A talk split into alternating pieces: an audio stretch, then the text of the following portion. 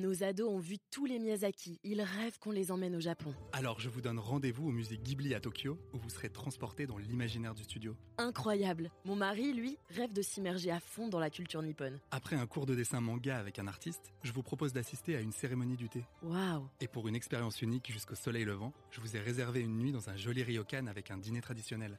Je nous y vois déjà. Avec Marco Vasco, ne rêvez plus, vivez votre voyage l'esprit libre. Au rendez-vous sur marcovasco.fr pour imaginer votre prochain voyage sur mesure.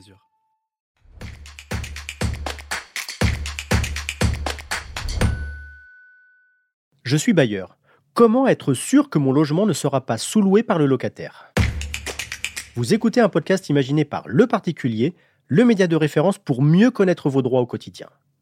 Aujourd'hui, nous répondons à la question de Christian qui met un appartement en location.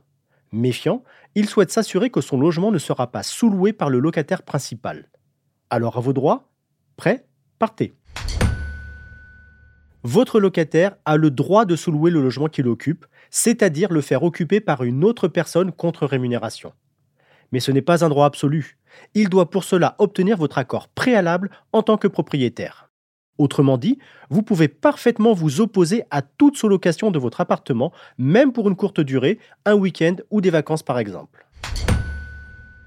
Si vous êtes d'accord pour autoriser la sous-location, il faut conclure un accord écrit avec votre locataire. Cet accord doit porter sur le principe de la sous-location et sur le prix demandé pour le sous-loyer. Avec une limite, le prix au mètre carré de la sous-location ne doit pas excéder celui du loyer principal et c'est le locataire principal qui reste responsable des désordres dans le logement. Vous n'avez aucun lien avec le sous-locataire. Maintenant, que se passe-t-il si votre locataire viole l'interdiction de sous-louer sans votre accord?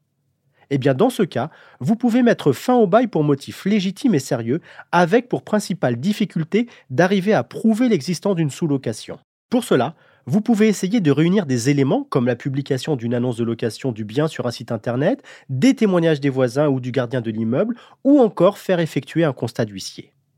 Avec ces pièces, vous pourrez alors saisir le juge pour faire résilier le bail, voire demander des dommages-intérêts. Muni de ces informations, vous pouvez être sûr que votre locataire ne fera pas son beurre sur votre dos. Je suis Arnaud Saugera, journaliste au particulier. Merci d'avoir écouté cet épisode. Si ce podcast vous intéresse, vous pouvez également retrouver toute l'actualité patrimoniale sur notre site leparticulier.lefigaro.fr.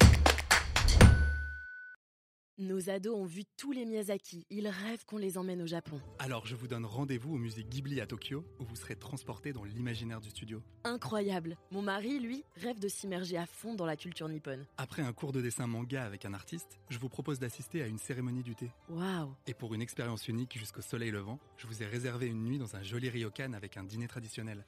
Je nous y vois déjà. Avec Marco Vasco, ne rêvez plus, vivez votre voyage l'esprit libre. Au rendez-vous sur marcovasco.fr pour imaginer votre prochain voyage sur mesure.